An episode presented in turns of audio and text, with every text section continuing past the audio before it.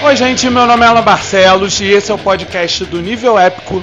Hoje a minha dica é um dos melhores filmes de todos os tempos, que é Sete Samurais, que conta a história de um Ronin, um samurai semestre, que depois de lutar em diversas guerras, ele vaga pelo Japão, já muito cansado das batalhas, que acaba sendo contratado por um grupo de aldeões de uma vila para protegê-los de bandidos. Ele decide reunir outros seis samurais para tentar realizar essa tarefa e começa a treinar os aldeões justamente porque os bandidos prometeram voltar e uma grande batalha se aproxima nesse momento em que a vila está prestes a chegar no seu período de colheita e os bandidos querem tomar essa colheita para si.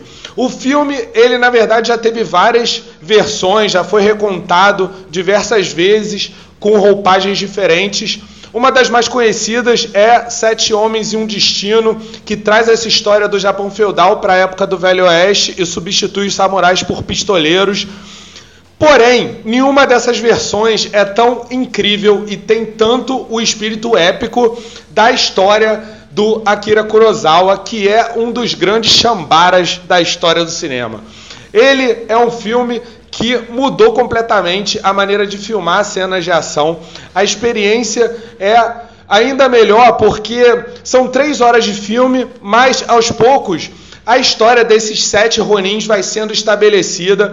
Eles vão se desenvolvendo pouco a pouco até chegar no grande confronto final que explora um contexto maior envolvendo justamente uma época conturbada do Japão feudal, que é a época das guerras civis, bastante conhecida como Sengoku Jidai, que é uma época justamente por causa dessa questão das guerras civis que havia muitas injustiças. E esses sete samurais, eles surgem como homens buscando alguma justiça até mesmo dispostos a se sacrificar por isso, porque esse também é muito um filme sobre sacrifícios que são feitos justamente por esses homens, que é o Kanbei, o Kikuchiyo, Katsushiro, Shishiroji, Kyozu, Gorobei e Heihachi. São nomes que entraram para a história do cinema porque eles são personagens fantásticos, são personagens lembrados até hoje, que são muito bem desenvolvidos, justamente por causa da maneira como esse filme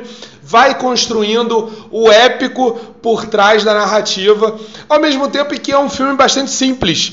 Ele é um filme que ele vai configurando cada detalhe, cada estratégia, cada personagem aos pouquinhos, de uma maneira que as peças vão se encaixando no grande clímax, que é uma batalha emocionante que dura praticamente o terceiro ato inteiro da história e que faz com que Sete Samurais seja esse filme tão lembrado, tão fantástico, e eu particularmente considero um dos meus filmes favoritos e que é facilmente um dos melhores filmes já feitos no cinema. Eu gosto muito de Sete Samurais, por isso eu sempre deixo como indicação.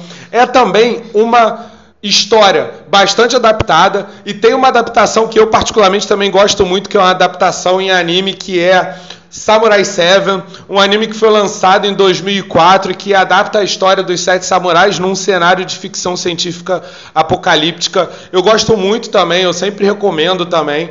É uma das melhores adaptações que tem dos sete samurais do Kurosawa. E eu deixo aqui a indicação do filme, porque eu sempre recomendo. Eu acho que vale muito a pena assistir e conhecer Sete Samurais do Akira Kurosawa, esse filme de 1954. Por isso, eu deixo aqui como indicação, recomendo fortemente.